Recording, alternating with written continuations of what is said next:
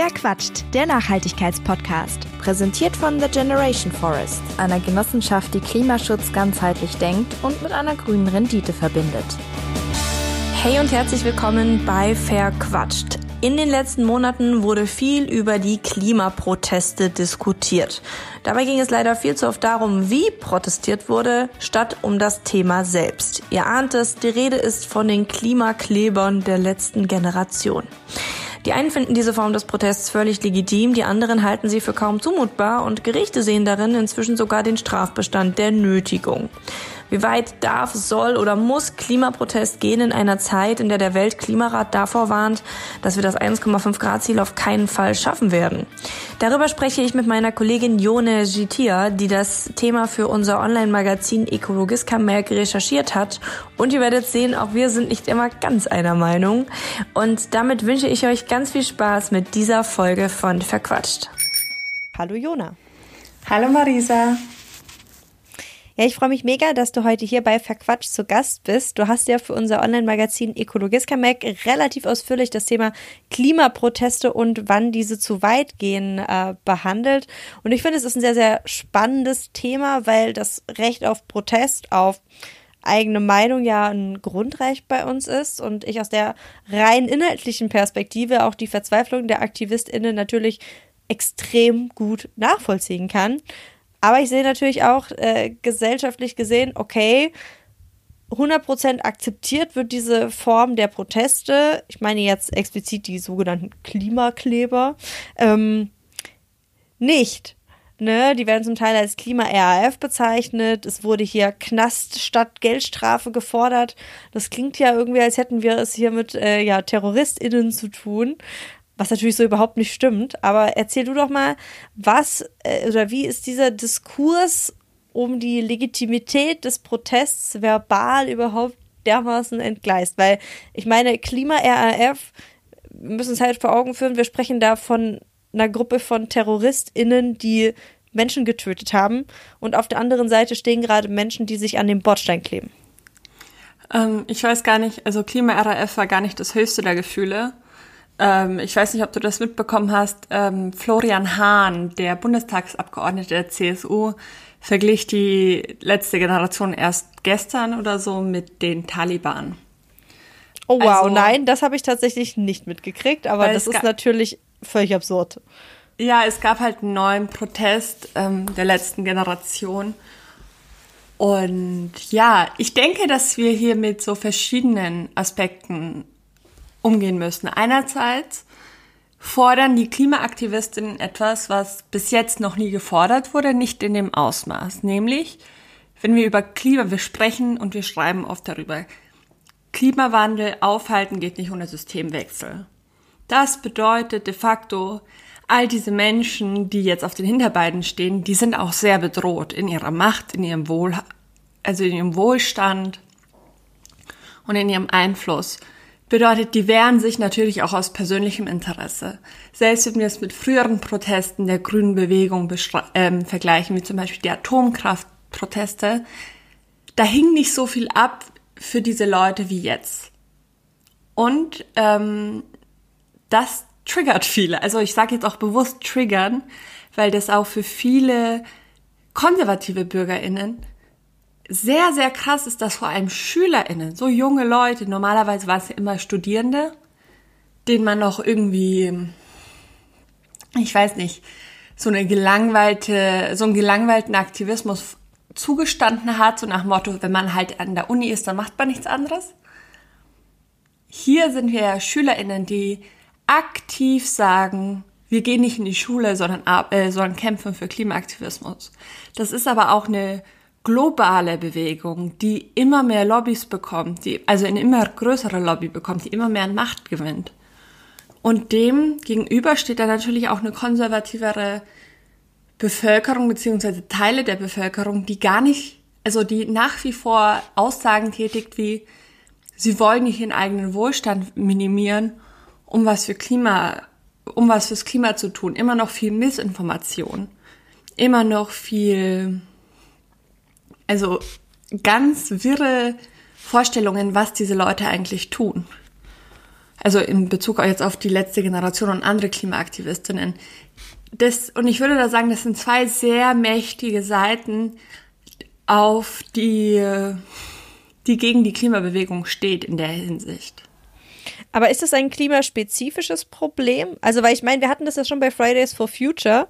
Ähm, die, die wurden jetzt nicht mit TerroristInnengruppen verglichen, aber ähm, ich meine, die sind immer quasi angemeldet auf die Straße gegangen. Es war immer friedlich, es war immer sehr geordnet und trotzdem wurde ja vor allen Dingen am Anfang enorm auf die SchülerInnen geschimpft, die da auf die Straße gehen.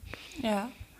Ich habe das Gefühl, ja. Also ich würde auch sagen, wenn wir es vergleichen, in den USA haben antifaschistische und antirassistische Bewegungen ähnliche Behandlung erfahren, teilweise auch brutalere.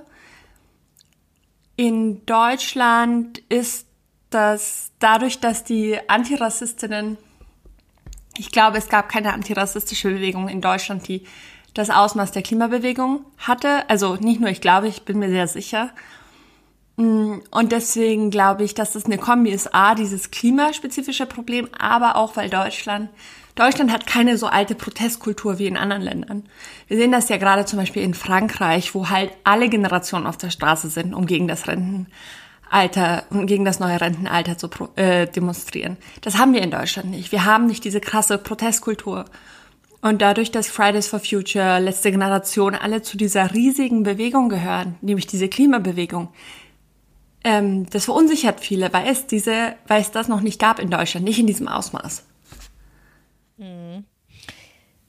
Was ich sehr spannend oder eher auch beängstigend zu beobachten fand, war, dass diese Entgleisung ja nicht nur auf einer verbalen Ebene geblieben ist, dass man jetzt sagt, okay, ein paar Leute haben da halt sehr harte Worte gefunden, sondern dass es auch sehr, sehr real wurde. Zum Beispiel, also vor allem in Bayern, wo ja viele AktivistInnen äh, bis zu 30 Tage lang inhaftiert wurden.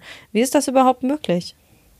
Das liegt in Bayern spezifisch am neuen Polizeiaufgabegesetz, gegen das es schon bei der Einführung Proteste gab. Wir sprechen hier von, also das nennt man Präventivhaft. Bedeutet, die Polizei darf aussuchen, dass Leute, von denen man ausgehen kann, dass sie in Zukunft weitere Straftaten begehen, bis zu 30 Tage in Präventivhaft stecken dürfen. Das liegt, ähm, das liegt an der Struktur, dass das Land Bayern, also die Landesregierung, hat der Polizei als Exekutive sehr viel Macht eingeräumt.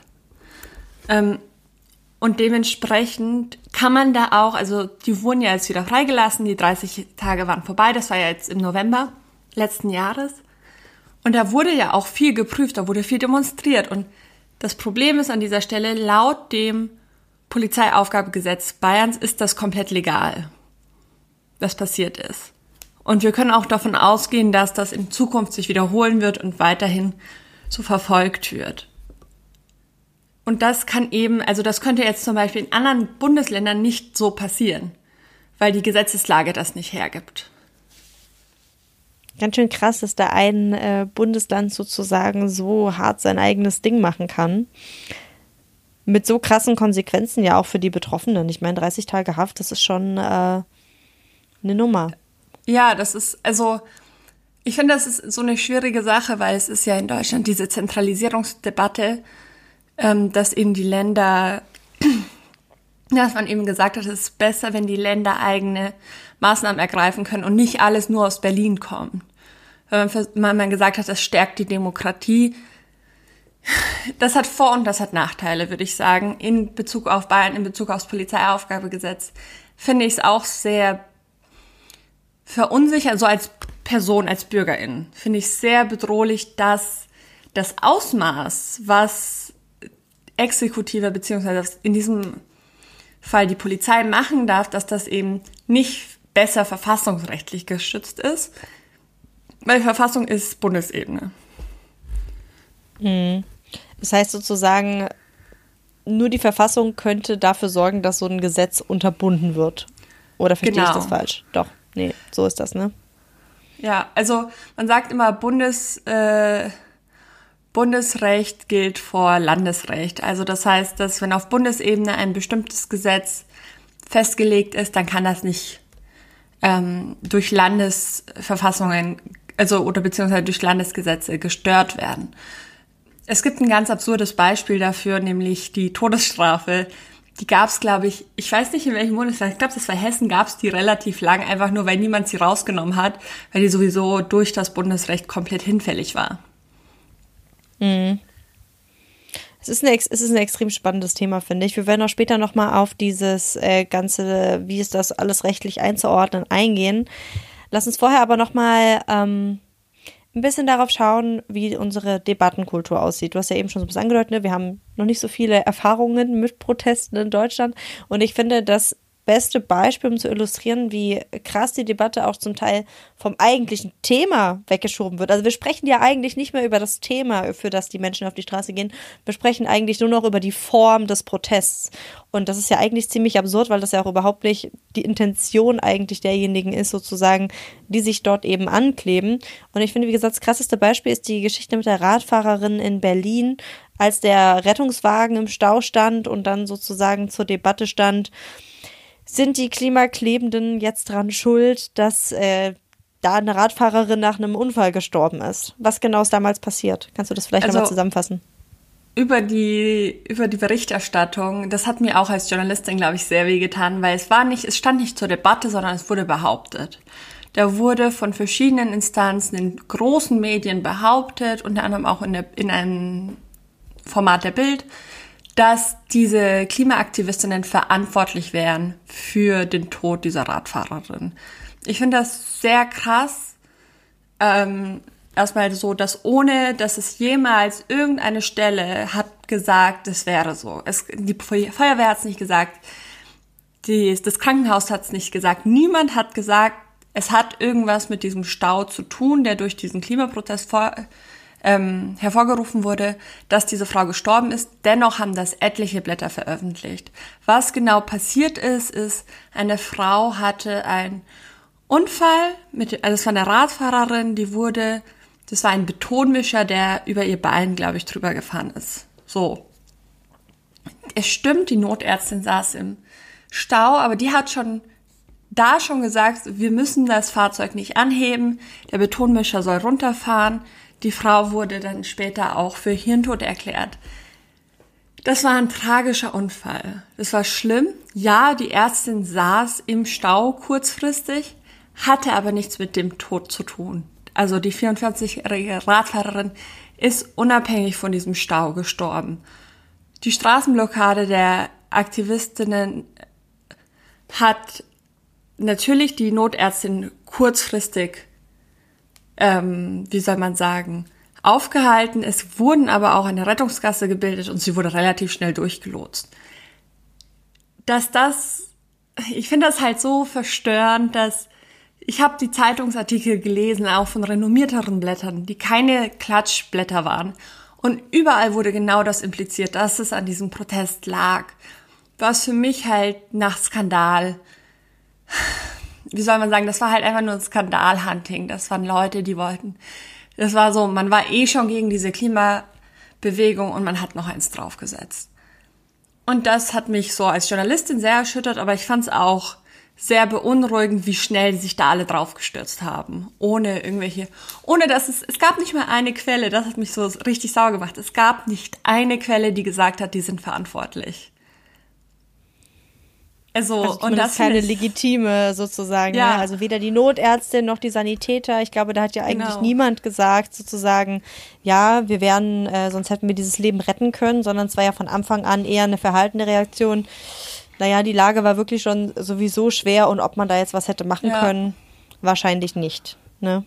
Genau. Und dann finde ich es halt auch krass, dass zum Beispiel der Journalistenverband äh, gesagt hat, nee, wir haben, wir haben voll neutral berichtet. Es ist halt nicht passiert.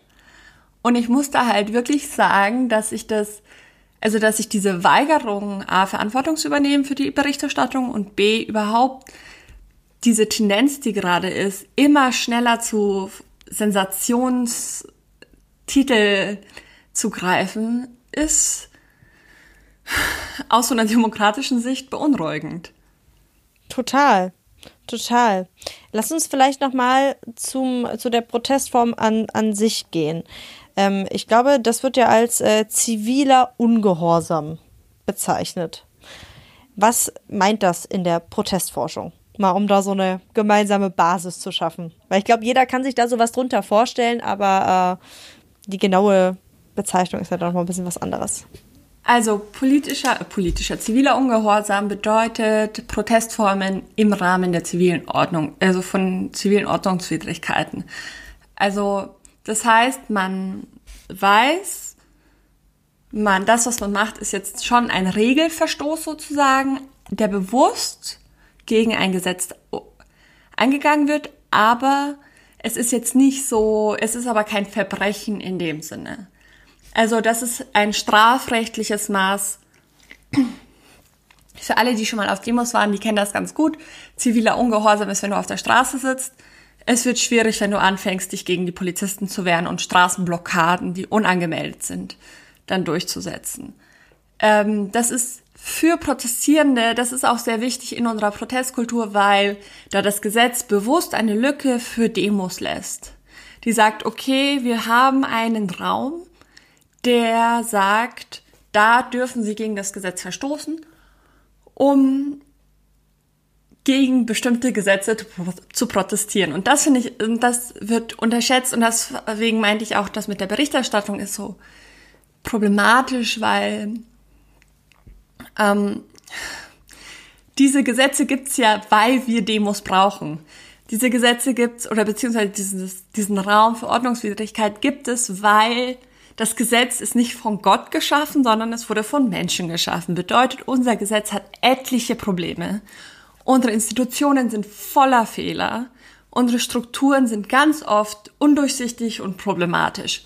Und eine Demokratie bedeutet, wir sind keine Gläubigen oder eben Objekte einer Monarchie, sondern wir müssen uns das anschauen. Wir müssen sagen, ah, schau mal, das funktioniert nicht. Wir setzen uns auf die Straße und machen was dagegen.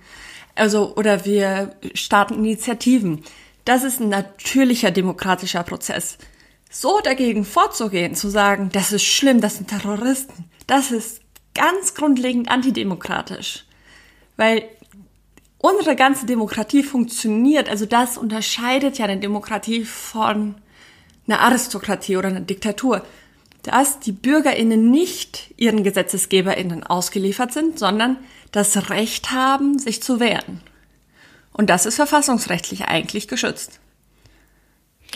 Jetzt ist es ja aber bei den Klimaklebern so, dass äh, Gerichte zum Beispiel entschieden haben, okay, das Ankleben ist Nötigung und damit ist man sozusagen in einem strafrechtlich relevanten Bereich eingedrungen. wenn man jetzt konsequent auf demokratischem Boden steht, müsste man eigentlich sagen, okay, wenn ein Gericht das nach aktuellem, nach aktueller Gesetzeslage entscheidet, dann muss man das erstmal akzeptieren, oder? Wie siehst du das? Ich habe mich damit ganz viel auseinandergesetzt, weil es gibt, also ich glaube, es gibt ein grundsätzliches Missverständnis über die Aufgabe von, äh, vom, vor allem vom Bundesgerichtshof und das ist die, also die untersuchen nicht die Legitimität von Dingen, sondern die Legalität. Bestes Beispiel war für mich Paragraph 219a. Wir hatten eine Ärztin, die wurde ähm, verklagt von ich glaube, das war irgend so ein Alf, das war so ein Konservativer, der aktiv im Internet damals nach Ärztinnen gesucht hat, die auf ihren Webseiten sagen, was, was eine Abtreibung ist und ob sie es durchführen. Die Ärztin hieß Dr. Christina Hähnel und die wurde dann auf vom obersten Gerichtshof, glaube ich sogar, verurteilt, dass sie Werbung gemacht hat und der Entschluss war aber nicht, dass es undemok also dass sie das jetzt nicht mehr macht, sondern wir müssen das Gesetz ändern. Und ich sehe das ein bisschen ähnlich jetzt bei den Klimaprotesten, weil wir müssen sagen, wir müssen irgendeinen, es muss eine Initiative geben, die das Gesetz angreift, dass sowas passieren kann. Also, dass wir zum Beispiel eine Wirtschaft haben, die weiß, wir fahren gerade alles gegen die Wand und wir wissen zum Beispiel, dass RW, RWE in Lützerath jetzt, das Kraftwerk, das hat Konsequenzen, die Menschenleben gefährden. Es muss Gesetze geben, die das unterbinden. Es muss Gesetze geben, die das gar nicht erst möglich machen und dementsprechend diese Proteste nicht nötig machen, um praktisch dagegen vorzugehen. Gleichzeitig ist natürlich, ja, es war es Nötigung,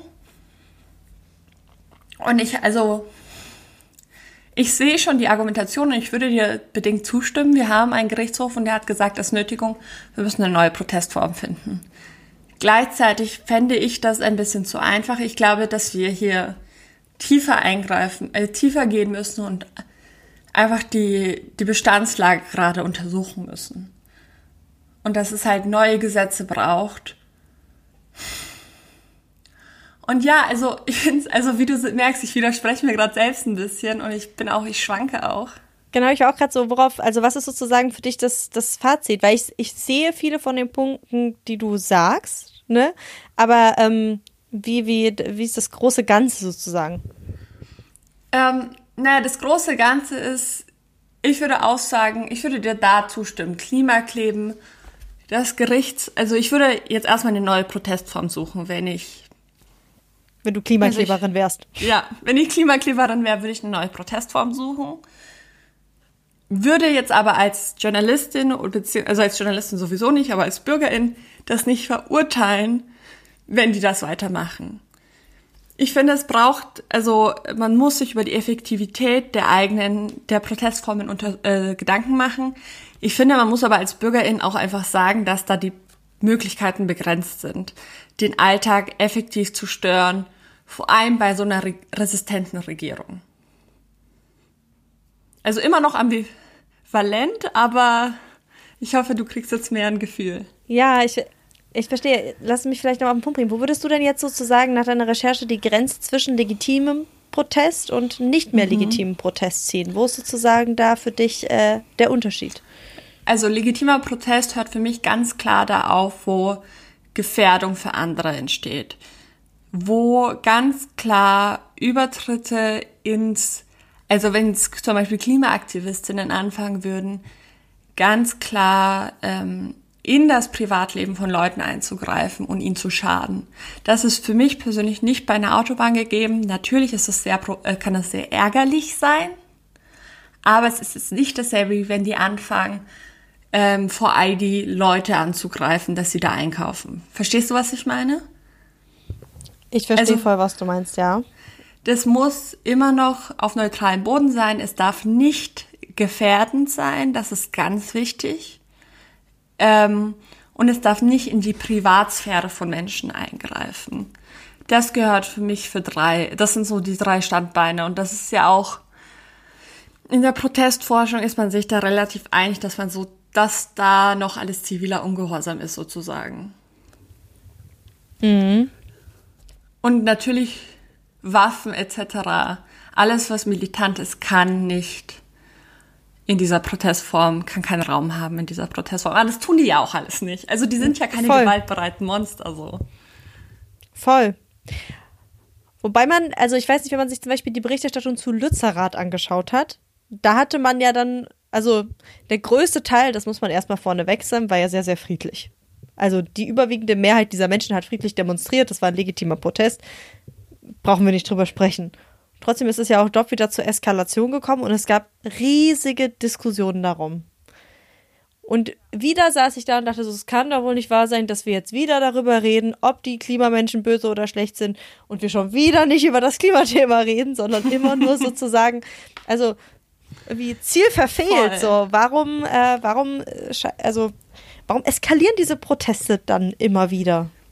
Okay, also diese Proteste eskalieren auf zwei. Also einmal muss man sagen, dass das eine Hochspannungs-, also das regt mich ganz oft in der Berichterstattung auf, weil immer so getan wird, als ob die Leute picknicken und alles ist entspannt und Menschen sind Menschen, sowohl PolizistInnen als auch AktivistInnen. Bedeutet, wenn die da in diesen Schlamm, also ganz viele, zum Beispiel ganz viele Verletzungen in der Polizei waren von diesem Gelände bedingt.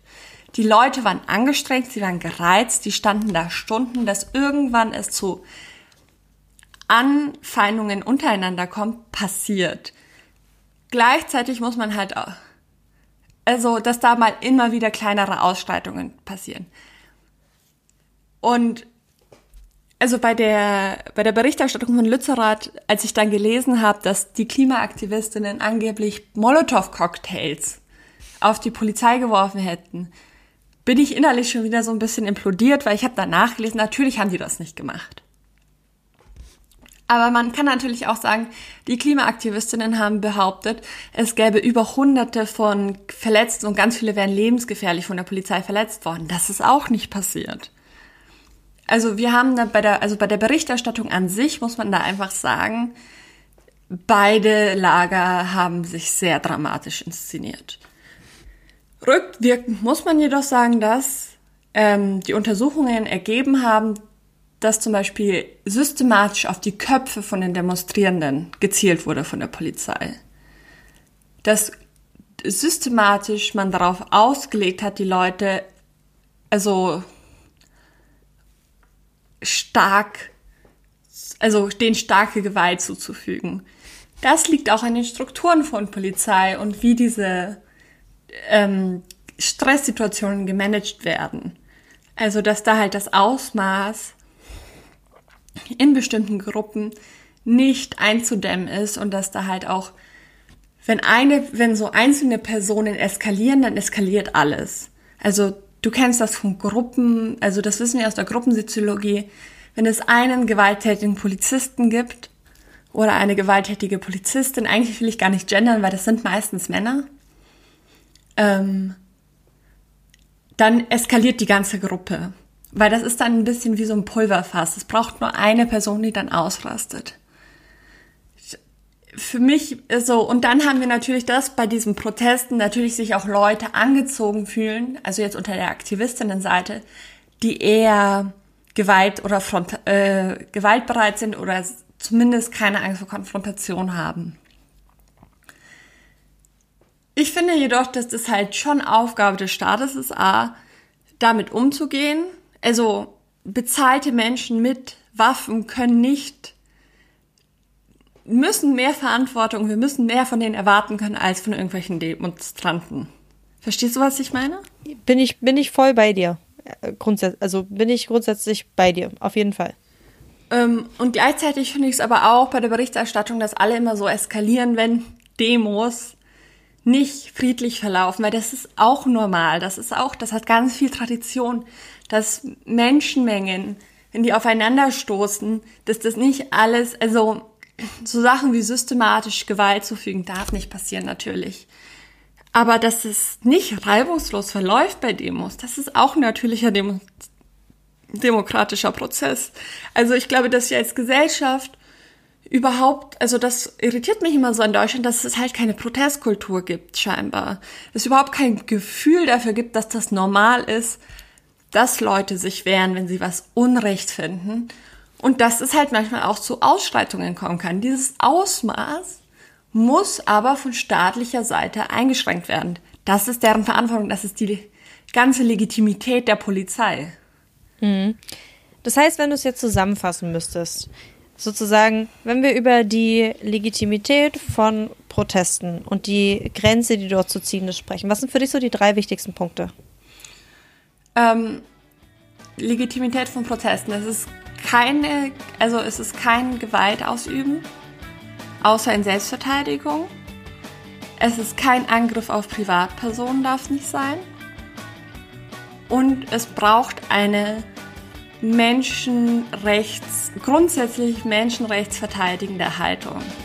Also es muss darum gehen, dass man wirklich sagt, man will das, man will Menschenrechte auf großer Ebene schützen.